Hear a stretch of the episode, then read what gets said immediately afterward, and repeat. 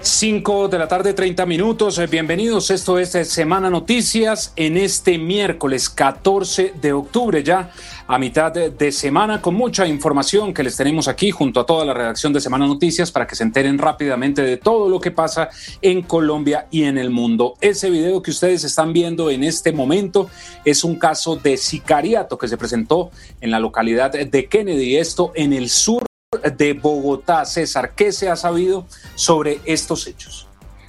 Diego y a todas las personas que están conectadas con Semana Noticias les damos las buenas tardes. Pues efectivamente se trata de un caso terrible de sicariato en el sur de Bogotá. Ya la policía confirmó que este caso ocurrió en esa zona del sur de la capital, que el CTI de la Fiscalía está adelantando la investigación. Lo que se ve ahí son las terribles imágenes que graban aparentemente los propios sicarios. Es una nueva modalidad que estarían utilizando eh, generando esas impactantes imágenes que comparten después a través de las redes sociales, que hacen llegar incluso a otras organizaciones criminales para dar cuenta de la crueldad de sus actividades, de la terrible escena que tuvieron que vivir unos ciudadanos en ese sector de la capital cuando llegaron dos sicarios aparentemente uno estaba grabando toda la escena, el otro amenaza a una persona y sale corriendo, que es la que estamos viendo ahí. Un joven que hasta el momento no ha sido identificado, le disparan y luego cuando está reducido en el suelo, vuelven y le disparan. Una terrible escena, eh, Diego, que se vivió eh, en el sur de Bogotá y que ya está siendo materia de investigación de parte de la Fiscalía, de parte de la policía, porque, eh, digamos, es una nueva modalidad. Grabar la escena, grabar el acto de sicariato para poder después compartirlo y mostrar la crueldad de las acciones. Diego, lo que se sabe es que es un enfrentamiento entre organizaciones eh, al margen de la ley. Querían eh, básicamente, o como se conoce, hacer un ajuste de cuentas en este sector de la ciudad. Aparentemente, microtráfico estaría relacionado con el microtráfico de estupefacientes en la localidad de Kennedy. Nos dicen ah. que es en el barrio El Amparo, en el sur de Bogotá, y que ya está siendo entonces materia de investigación de la policía y de la fiscalía, digo. Y es que justamente, César, como usted lo está diciendo, los temas de microtráfico, hay localidades eh, de la capital del país que según la propia información del distrito, pues tienen más eh, problemas eh, por el menudeo de las drogas, por la venta de las drogas y justamente es allí en donde se pueden eh, presentar estos ajustes eh, de cuentas, César. Pero lo más preocupante es que acá no estamos eh, hablando de una cámara de seguridad, un video de seguridad de la zona, sino que al parecer es uno de los delincuentes el que está grabando a su compañero. Sí, Diego, mire, vamos a verlo desde el comienzo. Ahí estamos viendo, se están acercando a un grupo de personas y la víctima sale a correr. Sale corriendo y detrás uno de los sicarios, el que dispara. Dispara y luego en el piso vuelve y remata a la víctima. Y el que lo acompaña es el, es el camarógrafo. Increíblemente hay un camarógrafo que graba toda la escena. La volvemos a repetir, pero con audio, por favor, al máster para que la gente pueda escucharlo.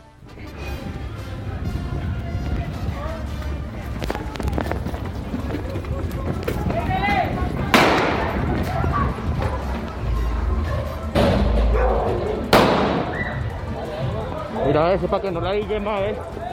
Viste, para que no la diga.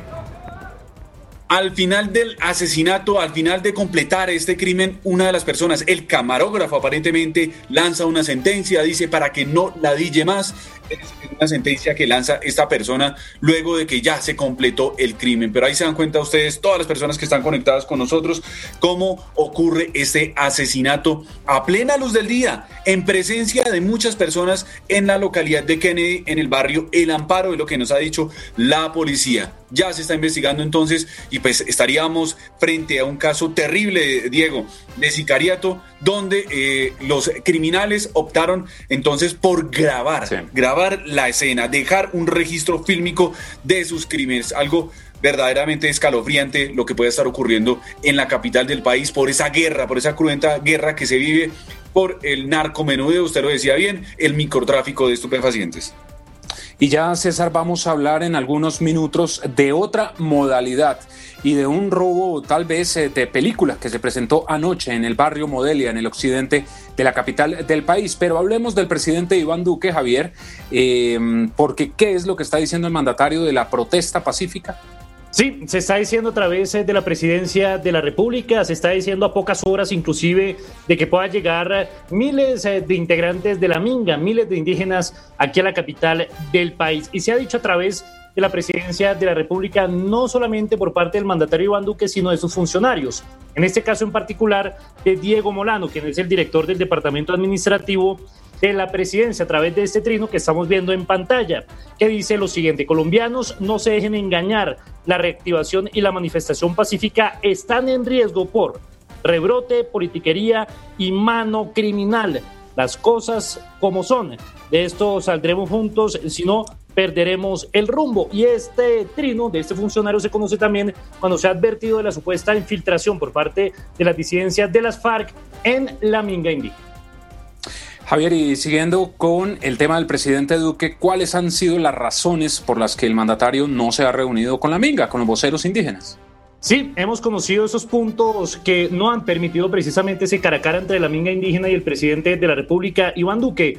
Uno de ellos tiene que ver con un alto riesgo de contagio por parte del presidente Iván Duque con algunos de los miembros de la minga indígena, ya que no se tiene certeza si algunos de ellos tienen o no el coronavirus. Recordemos que la mayoría son personas asintomáticas. Ese es el primer obstáculo y se ha dicho con altas fuentes, altas fuentes del gobierno es que se tiene que seleccionar a un representante en específico que por lo menos dé esa garantía de no tener ese virus. Lo otro, la Defensoría del Pueblo está mediando, pero aún no hay una voz oficial en donde se manifieste que la minga indígena se quiera reunir en Bogotá con el presidente de la República, Iván Duque. Y desde el gobierno están esperando precisamente esos dos elementos para por lo menos dar vía libre a ese encuentro.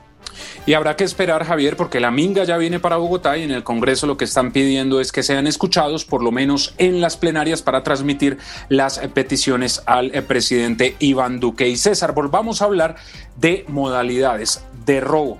Mientras la alcaldesa de Bogotá se va al Bronx a meditar, pues eh, vemos estos casos de sicariato y vean este robo a las 9 de la noche en Modelia, en el occidente de Bogotá. Y es una modalidad que preocupa César porque ahí están viendo una camioneta de alta gama y de un momento a otro se ve en este video cómo llegan varias motocicletas. Eh, son cinco las motocicletas que están allí y lo sorprendente César es que en ese lugar, exactamente en Modelia, es a cuadra y media de un CAI de la policía. Y ahí usted ve cómo las cinco motos rodean la camioneta eh, todos son hombres armados, por supuesto, bajan a la persona de la camioneta y empiezan a revisarla.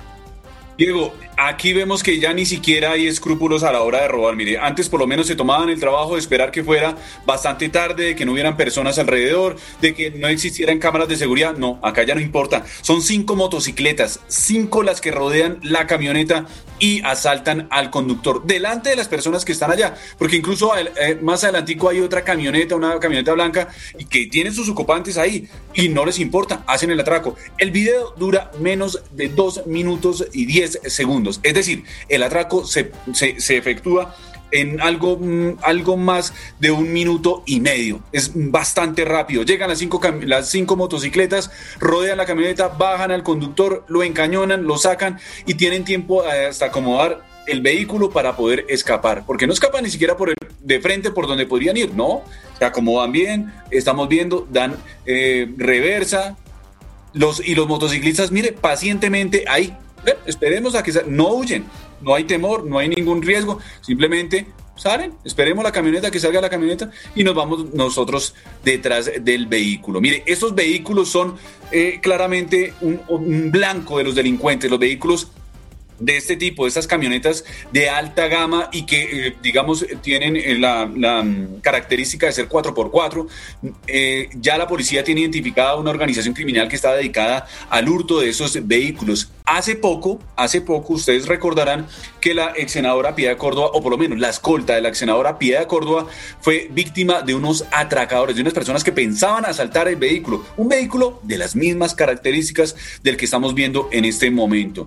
Intentaron atracarlo, sino que los escoltas reaccionaron rápidamente. En este caso, la víctima desafortunadamente no era escolta, no tenía armas de fuego y no quedó más sino a merced de esos delincuentes. Cinco motos. ¿Cuántas personas se movilizan en una moto? Ya dos personas personas. Ahí, todos rodearon al, conductor y lo dejaron sin la camioneta en menos de minuto y medio, Diego. y si usted mira, César, y si usted mira a la persona, la bajan, al conductor lo bajan, lo sientan en el andén le apuntan con un arma y mientras tanto los otros hombres de las otras motos que llegan ahí abren todas las puertas eh, del vehículo. Es decir, es como si estuvieran buscando eh, algo en especial y finalmente deciden llevarse la camioneta. Usted decía algo que es importante, que no seguían derecho en la ubicación en la que está la camioneta. Pues es que al salir a esa cuadra, César, allí se encuentran con el CAI de la Policía Nacional y muy seguramente por esa razón es que deciden darle la vuelta a la camioneta. Esta, eh, este video, César, pues eh, se ha vuelto viral en las redes sociales y además ha generado mucha preocupación. Pero ya, Mónica, hay una respuesta del distrito. ¿Qué están diciendo? Pues Diego, lo que dice el secretario de Seguridad, Hugo Acero, es que con relación a lo corrido del año, el hurto de vehículos en la capital ha disminuido y hubo un pequeño incremento en el mes de septiembre. Escuchemos.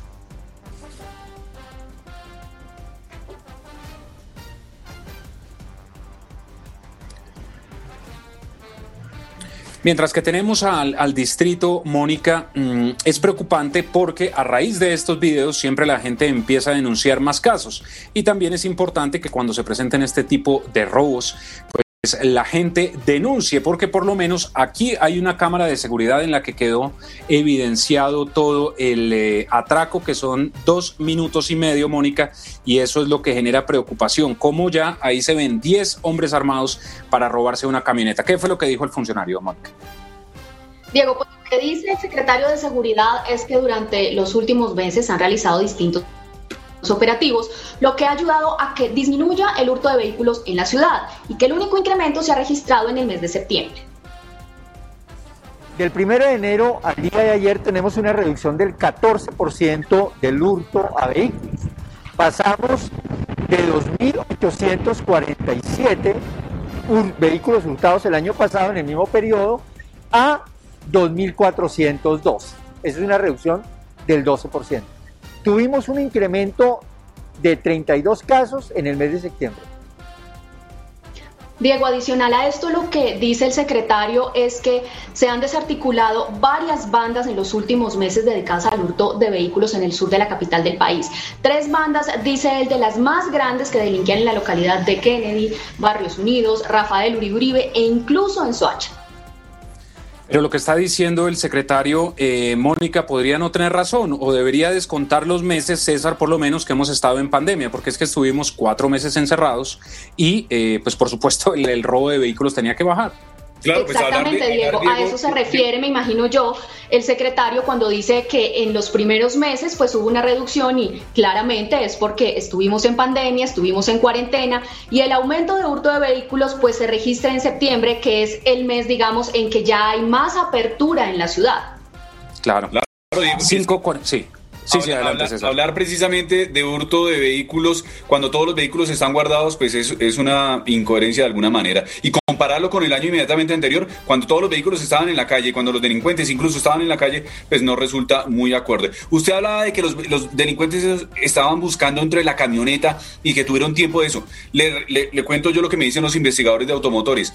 Ellos buscan en la camioneta es para identificar si hay celulares, si hay algo que pueda rastrear el vehículo. Sacan maletas, sacan de todo, sacan, sacan celulares para que ellos se puedan movilizar con la camioneta sin ningún problema, sin que exista esa posibilidad de rastreo. 544, Camilo, y cambiemos de tema, una investigación que abre la fiscalía a un policía. ¿Cuál es la razón?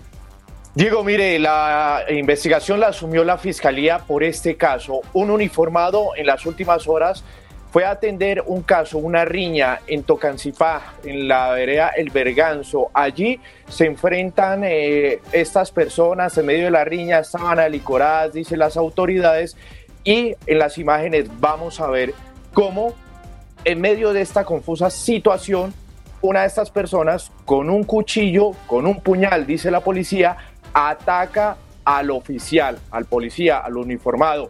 El uniformado, ¿qué es lo que hace en ese momento? Saca su revólver, su arma de dotación, su pistola y dispara. Esta persona cae al suelo, como se podemos ver en el, en el video. En medio de estos confusos hechos, han dicho las autoridades que ya se entregaron todas las pruebas eh, al CTI de la Fiscalía para que inicie la investigación, pero la policía dice que en este caso el uniformado se estaba defendiendo. Así lo indicó el comandante de la policía de Cundinamarca, quien entregó algunos detalles sobre esta situación que se presentó en las últimas horas en Tocancipá. ¿En qué lugar exacto fue, Camilo? ¿En qué vereda? Berganzo, esto es una zona un poco retirada del municipio de Tocancipá, aquí muy cerca en Cundinamarca, donde se presentó la situación y donde pues eh, la policía llegó a atender esta riña y en medio de, la de, de estos hechos eh, eh, se lanza esta persona a apuñalar al policía, el policía saca su arma de dotación y claro, y ahí se presenta este caso, como lo indicó y entregó más detalles el coronel, el comandante de la policía de Cundinamarca. Es de anotar que en circunstancias que son objeto de investigación y de acuerdo a las versiones preliminares recolectadas al momento, el uniformado, utilizó sus elementos de dotación entregados para el servicio, como son la tonfa y el arma de dotación, la cual accionó, ocasionándole una herida al agresor, quien fue trasladado inmediatamente al centro médico para su respectiva valoración, donde posteriormente fallece. El coronel César Castro indicó que ya se puso a disposición de la Fiscalía todo el material eh, probatorio para que sea este organismo, este ente judicial, el que determine qué debe pasar con el uniformado o si este caso es asumido por la justicia penal militar. 5.46 y es hora de dar una vuelta al mundo, Dora, porque por supuesto la atención está centrada en la campaña presidencial de los Estados Unidos. Pero ¿qué ha pasado con el presidente con el tema del coronavirus? Bueno, ¿qué ha pasado con el hijo del presidente? Es la pregunta que se hacen muchos hoy, Diego, porque se supo que Baron Trump, de 14 años, tuvo coronavirus. Lo aclara su mamá, la primera dama, Melania Trump, quien hoy hizo algo bastante inusual. Publicó un ensayo contando cómo ha sido su experiencia con coronavirus en la página oficial de la Casa Blanca. Fue allí donde ella contó algo que nadie sabía, que como en el momento en que su esposo y ella tuvieron coronavirus, también le dio a su hijo Baron, de 14 años, a él lo mantuvieron todo el tiempo en la Casa Blanca y la primera dama dice que ella tomó una actitud muy distinta a la de su esposo, que fue al hospital y tomó un cóctel de drogas. En cambio, ella se quedó en la Casa Blanca y prefirió más bien tratar coronavirus tratarse coronavirus con vitaminas, con alimentación y con mucho descanso, porque dice que lo que más sintió ella fue muchísimo cansancio y hoy la noticia pues está relacionada con Baron Trump, que se supo tuvo coronavirus, aunque dicen en la Casa Blanca que en los últimos días ya dio negativo, sin embargo el mundo no conocía eso. Y la otra noticia pues está relacionada con política en Estados Unidos cuando faltan pocas semanas para las elecciones presidenciales del 3 de noviembre y llama la atención que ya votaron 15 millones de personas en Estados Unidos es usual que se inicien las elecciones y las votaciones tempranas y muchos se hagan por correo o en algunos estados que permiten este formato, pues ya votaron 15 millones de personas, dejando en evidencia que serán una de las elecciones más concurridas en la historia moderna, por lo menos de los Estados Unidos, Diego. Ya volvemos con usted, ahora y ahora hablemos de noticias económicas, de eh, María Paula, porque en el Congreso se está estudiando el tema del presupuesto. Sí, Diego, se está estudiando y aumentaría el presupuesto en total 2 billones de pesos. Esto quedará en manos de las comisiones económicas del Senado y de la Cámara de Representantes. El anuncio lo hizo el senador Richard Aguilar luego de sostener una reunión con los coordinadores de este proyecto. Recordemos que él es ponente de esta iniciativa y también con el gobierno nacional, pero que sea él quien explique qué sectores son los que más se benefician con esta medida. Cultura. Logramos un aumento total de 512 billones de pesos para llegar a 2.3 billones. En ciencia y tecnología, 100 mil millones para llegar a un total de 413 mil millones. En cultura, logramos hacer un gran esfuerzo para aumentar 158 mil millones para llegar a 507 mil millones de pesos. Así las cosas, el presupuesto general de la Nación para el 2021 quedaría de 58,6 billones de pesos y el sector educación será el más beneficiado con el presupuesto más alto en la historia de Colombia, según afirmó el senador Richard Aguilar, porque sería un aumento total de 353 mil millones de pesos para así alcanzar un presupuesto total de 47,3 billones de pesos. María Paula, y también hay noticias con Rappi.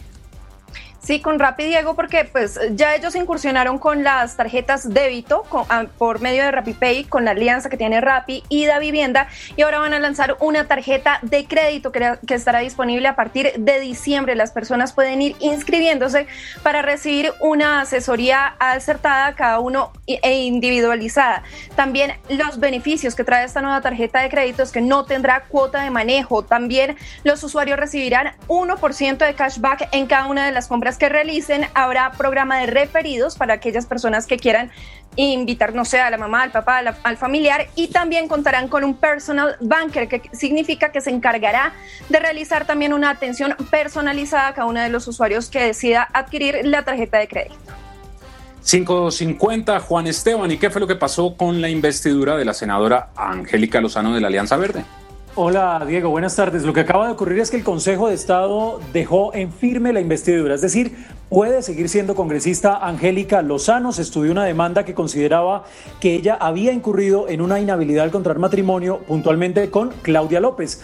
Precisamente Angélica acaba de celebrar esta decisión que tomó el alto tribunal. Escuchemos. Celebro la decisión del Consejo de Estado que confirma, ratifica, mantiene mi investidura como senadora de la República por el Partido Alianza Verde. Cualquier ciudadano tiene el derecho a impulsar una acción ante la justicia, pero también tiene el ciudadano el deber y la obligación de honrar y respetar a la justicia. Esta demanda fue infundada, politiquera, homofóbica.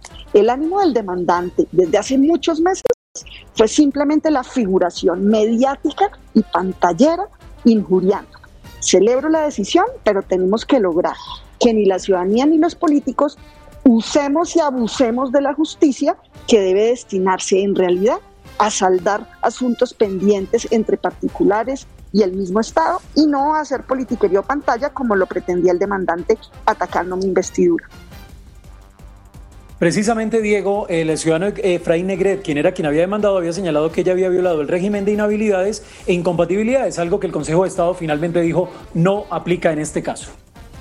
Y ahí hablemos ahora del coronavirus, porque ya hay 930 mil casos confirmados positivos y 28 mil muertes, más de 28 mil muertes. ¿Cuál es el llamado que está haciendo el gobierno?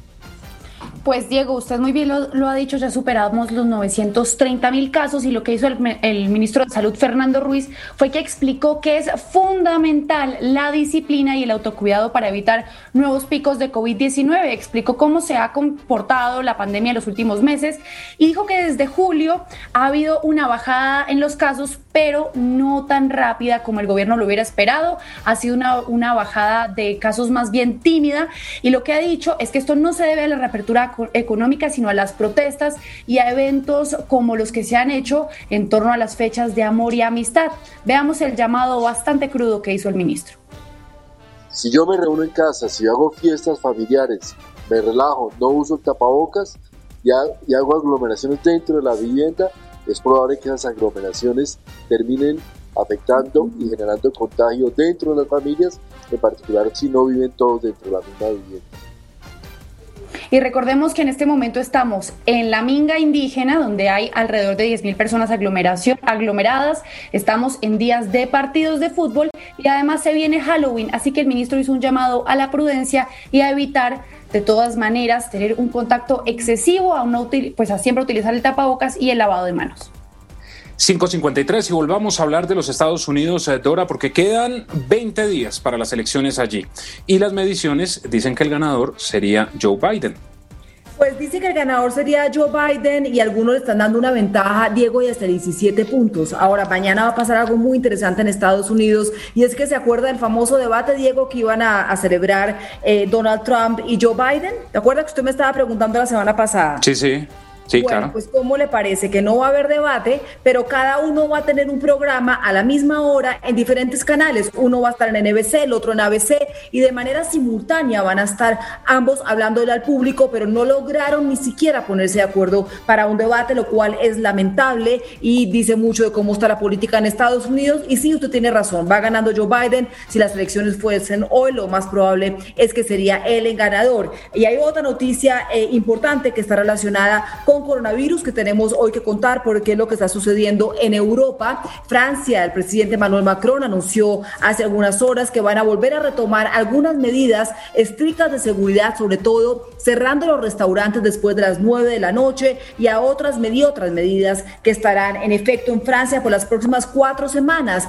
La noticia es que esa decisión hoy no solamente la tomaron en Francia, también en Alemania, en España, sobre todo en Cataluña, en Irlanda, República Checa y otras capitales europeas donde han decidido que no puede haber nadie en las calles de noche y que están pensando en volver a cerrar por cuenta de la segunda ola de coronavirus que ya deja muerte y desesperación en el viejo continente. 5.55, gracias Dora. Y llegó la hora de la ráfaga deportiva después de la segunda jornada de eliminatorias al Mundial. Y ya Pilar, los jugadores colombianos, eh, pues volviendo a sus clubes, ¿no? Así es, Diego, y me imagino que a usted le fue muy bien con esas apuestas. Pero mire, le quiero empezar contando de a uno por uno. Estefan Medina, al parecer, va a estar tres semanas por fuera de las canchas, lo que preocupa porque recordemos que en un mes vamos a enfrentar a Uruguay, tiene un desgarro en el posterior. El Everton de Inglaterra este próximo 17 va a enfrentar al Liverpool en lo que sería el clásico, no solamente para ese equipo, sino también para los colombianos James Rodríguez y Jerry Mina. Hoy Carlo Ancelotti declaró que está muy preocupado por el central colombiano, pero que no lo descarta. Va a ver cómo llega físicamente, por supuesto, ya están de regreso. Le quiero hablar también de Juan Guillermo Cuadrado. Llega a la Juventus, que en este momento se encuentra en aislamiento por otro caso positivo. Además, recordemos del de Cristiano Ronaldo, que ya está regresando precisamente a Turín en un vuelo humanitario que autorizaron precisamente para él. O mejor, un vuelo sanitario, porque humanitario no creo que Cristiano Ronaldo se monte un humanitario. A propósito, la Juventus ganó los puntos del partido con Napoli, donde no se presentó precisamente el equipo de David Ospina, otro jugador de selección Colombia, argumentando problemas, por supuesto, por el tema del coronavirus. Le quiero contar de Juan Fernando Quintero. ¿Cómo le parece que ya tiene todos los papeles listos y al parecer este fin de semana viajaría a unirse a su nuevo equipo en China. No va a jugar este 2020, pero es una buena noticia. Y hay que decir que en México, a propósito de Estefan, regresan los partidos con público. Le quiero mostrar eh, esto en la alcaldía de Medellín. Se está trabajando, usted va a ver las imágenes a continuación, para volver al estadio Atanasio Girardot un estadio absolutamente mundialista. Mire usted, se va a hacer una inversión bastante alta para ponerle una nueva cubierta al estadio Atanasio Girardot. Más de 70 mil metros cuadrados se van a reformar parqueaderos VIP, por supuesto nuevos restaurantes, nuevas rutas de, de, evacuación, incluso se va a hacer un museo y un fanzone, por supuesto, para todos los hinchas. El alcalde de Medellín se ha mostrado bastante orgulloso en sus redes sociales. Y quiero cerrar diciéndole, Diego, que esta jornada de hoy de la Liga Colombiana va a tener un partido entre América y Junior. Y América, ahí va a ver usted el comunicado, anunció un nuevo caso positivo de coronavirus. Ese partido va a ser a las 8 y 10. Por lo pronto le cuento, Patriotas y Pasto empataron 1 a 1. Cali le ganó 3 a 1 al Boyacá Chico. 11 Caldas y Cúcuta empataron 1 a 1 y a esta hora se va a empezar a jugar más o menos en 10 minuticos. Envigado ante Millonarios. Vamos a ver cómo le va el equipo embajador, Diego. Va a ganar Envigado 5.58. Gracias, a Pilar. Y César, nos vamos con otra historia, pero ahora de una motocicleta que se la iban a robar que eh, se le iban a robar al propietario, sí, efectivamente se le iban a robar al propietario. Eh, ahí están, veamos de una vez la imagen. Mira, aquí, está, aquí llega el delincuente. Llega disimulado, como que no, como que no es con él, mete una, una, una ganzúa dentro del seguro de la motocicleta, dentro del switch de la motocicleta y se va. Bueno, como para que no me vean tanto tiempo ahora la moto. Me hago a la orilla, miro para un lado, miro para el otro y ahí. Entonces dice, mete ya, ahora sí la ganzúa enciende la motocicleta y ojo a esta parte de la escena. Él ya ahí prende la motocicleta y ya se va a completar el robo. Venga para acá. Le cae el propietario de la motocicleta. Mejor dicho, el hombre salta como un Superman a rescatar su motocicleta y logra evitar el robo. Sin embargo, pues, al delincuente llega otro delincuente en otra moto y, pues el hombre se asusta un poco, pero afortunadamente logra salvar la motocicleta. Así es que se roban las motocicletas en Bogotá. Llega primero, quita el seguro, rompe eh, un, seguro que tienen esas motocicletas para, el, el, manubrio y luego como que no es con él, se acerca y ahí sí la enciende, mete ahí sí la ganzúa, enciende la motocicleta, no se sabe cómo es que lo hacen, pero logra encenderla. Y veámosla nuevamente. Ya prende, le prende la luz. ¿Para dónde va? Ahí le cayó el hombre. Logró salvar su motocicleta. Pues ahí está, 6 eh, de la tarde, la inseguridad que hoy les hemos mostrado de lo que pasa en Bogotá, pero en muchas regiones del país, pues ocurre exactamente lo mismo. A ustedes, gracias por estar con nosotros. Esto es Semana Noticias. Nos encuentran en todas nuestras redes sociales y en www.semana.com ya saben, a las 7 viene El Poder con Ariel Ávila, después al ataque con Salud Hernández y Semana en Vivo con María Jimena Duzán. Recuerden que estamos a tan solo un clic de distancia y que tengan buena noche. De la mano de 29 artistas colombianos, transformamos las mascarillas en una obra de arte. Al adquirirlas, estás brindando tu apoyo a artistas, galerías y museos de Colombia. Colecciónalas todas. Mascarillas Fondo de Apoyo al Arte, una iniciativa de Arbó, Programa de Artes de la Cámara de Comercio de Bogotá y Onda de Mar.